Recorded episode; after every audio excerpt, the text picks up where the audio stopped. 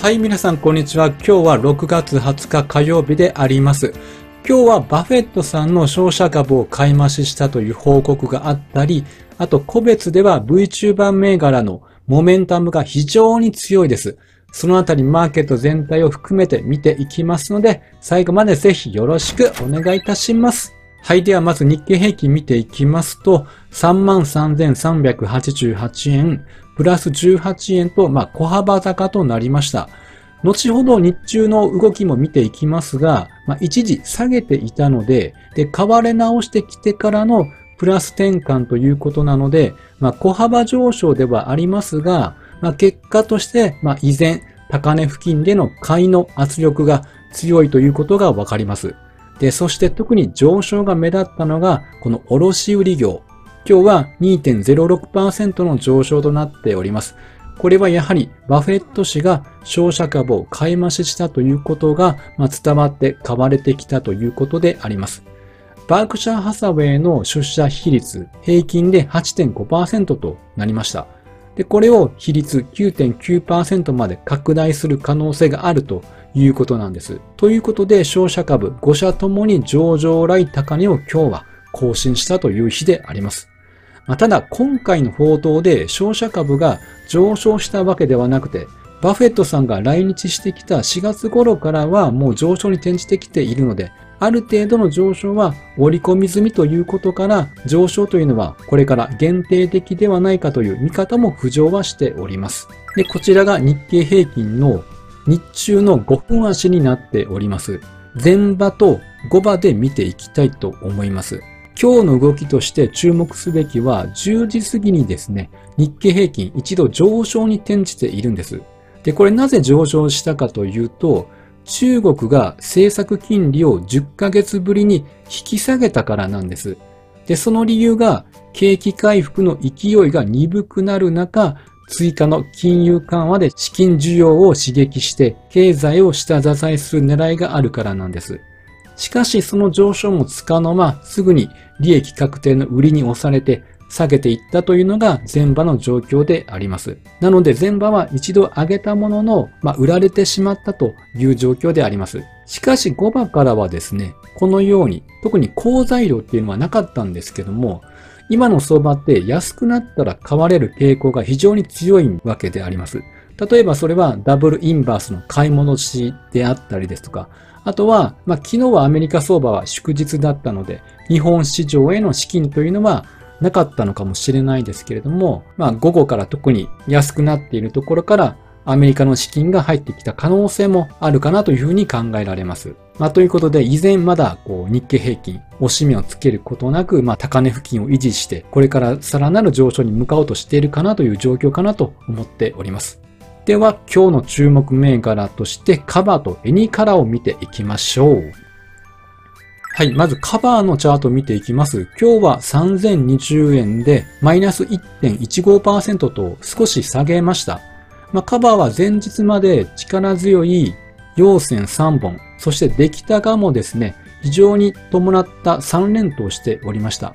なのでさすがにまあ調整が入ったのかなと思われます。で、カバーも上場してからは徐々に右肩上がりで上昇に転じているので、調整らしき調整を、まあ、日経平均と同じように、まあ、一度もつけていないというわけなんです。なので、なかなかこう、買うタイミングというのがない状況かなというところで、で、その中で節目であるこの3000円を今突破してきたということで、まあ、やや達成感はあるのかなというふうに思われます。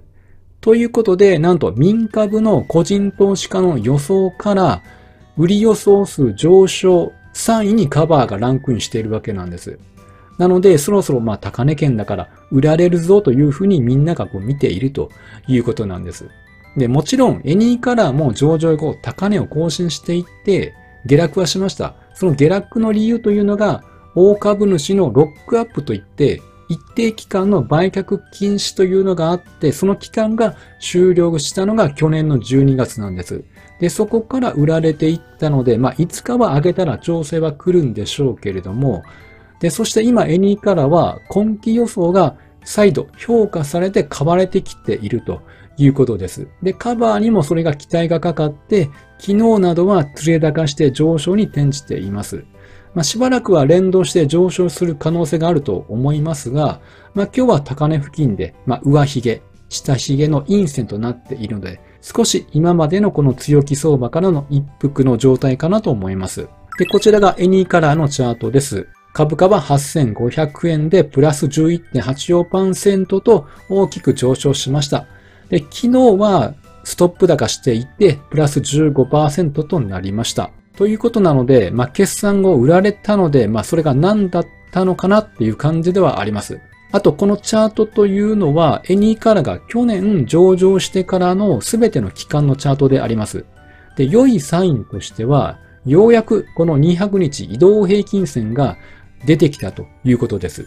で、今日の上昇でこの200日移動平均線を一気に上抜けてきたということなんです。であとは、出来高を見ると、今日の出来高非常に大きいんですよね。これ全期間の中を見ても、かなりの高水時の出来高であるということがわかります。で、そしてこちらが全市場の売買代金ランキングです。で、エニーカラーは8位にランクインしていて、カバーが15位にランクインをしています。ということで、先週金曜日、カバーは約690億円の売買代金ありましたけども、今日は約460億円と約200億円以上減少しています。で、 ANYCOLOR は約680億円ということなので、おそらくカバーへ入っていた資金がこう ANYCOLOR へ流れたということが考えられます。でちなみに5位にランクインしている、これはバフェット氏の商社株買い増しで今日上昇に転じた三菱商事が5位に入っております。あと、目新しい銘柄で言うと、この14位の ABEJA であります。これは先日新規上場したばかりでありまして、まあ、今非常に注目されている AI 関連です。画像認識を活かした AI 関連サービスを展開している企業であります。まあ、なのでしばらくはこういった銘柄、AI 関連や VTube といった関連、まあその時のテーマ性があるものが物色されてくるのかなというふうに思っております。そして再度エニーカラーのチャートを見ていきまして、で、こちらは直近の株価を拡大したチャートになっております。6月19日の出来高は約842万株あります。3月24日が871万株ということで、この時が一番大きかったんです。なので今日はこれにすぐ2番目の大きさの出来高となりました。しかし、ローソク足が全然違うんです。3月24日の時は、このように高値圏で十字線をつけておりました。しかし今日は上値を更新し、しかも200日移動平均線も一気に上離れしたしっかりとした陽線となっております。なので、僅差で出来高は今日は少ないですが、ローソク足の動きとしては、これからのトレンドに期待が持てる動きとなっております。で、昨日と今日の上昇が、まあ、業績を再度評価されてということなので、エニーカラーの今期の予想を再度見てみましょう。こちらが24年4月期の業績予想になっております。で、まず売上が253億から330億円の予想であります。営業利益が94億円から127億円の予想でありまして、すべての項目で30%以上の成長をする見込みということなんです。まあ、これが最初は伸び鈍化と捉えられたわけなんです。というのも相対的に見ると22年度から23年度というのが驚異的な成長を遂げたからなんです。例えば売上で言うと22年から23年というのは78%上昇しました。で、営業利益は124%上昇したんです。なので、それから見れば、さすがに見劣りするということになるわけです。しかしですね、決算は14日に発表されて、決算単身など、説明会資料などが発表されてきました。そして6月16日に通期説明会の書き起こしというのが発表されたんです。これはパワーポイントの資料に代表取締役 CEO が説明する文などが記載された資料なんです。で、それによって業績再評価となり株高となったということなんです。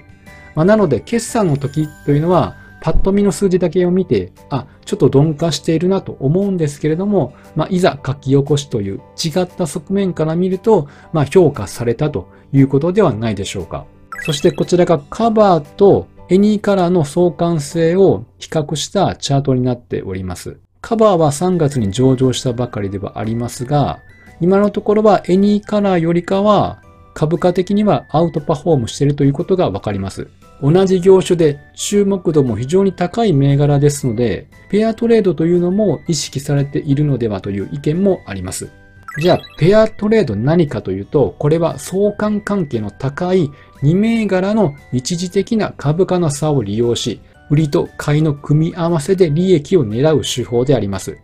まあ、日経平均先物と現物指数で行われる最低取引と考え方は同じではあります。そしてこちらがエニーカラー側から見たカバーとの相関性であります。この紫色の線がカバーのチャートになっております。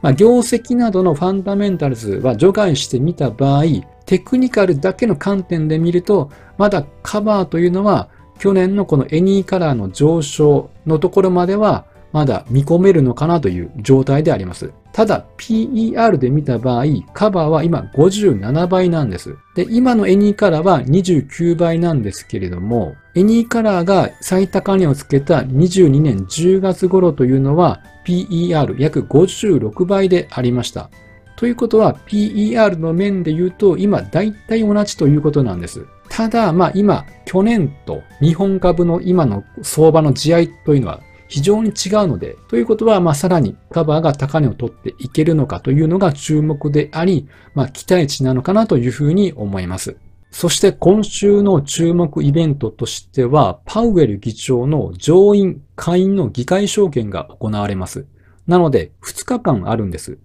21日は下院で日本時間23時から、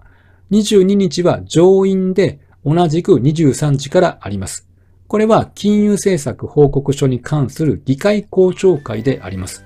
で21日には FRB 副議長に指名されたジェファーソン理事含め地連銀の発言が予定されています。まあ、大体高派的な発言が出てくることが多いので、まあ、この時は特に金利が動いて為替が動くので警戒が必要であります。まあ、とは言っても一番影響力の大きいのがこのパウエルさんだと思います。2日間の発言機会があるわけですので、で特に政策金利の予想としては0.5ポイント引き上げることとなったので、果たしてあと年内4回ある FOMC で本当に引き上げてくるのか、もちろんデータ次第にはなるんでしょうけれども、そのあたり今後の金利に対しての予定や考えなど聞ければ参考になるのかなというふうに思っております。はい。では本日は以上となります。あと、この記事ですね、ノートでも記事として載せていますので、よければ概要欄からチェックをしてみてください。はい、以上となります。音声でお聞きいただいている皆様、いつもご視聴していただきありがとうございます。このような感じで役立つ株式マーケットの内容をお伝えしております。ぜひフォローやいいねをしていただけると嬉しいです。それではまた次回お会いしましょう。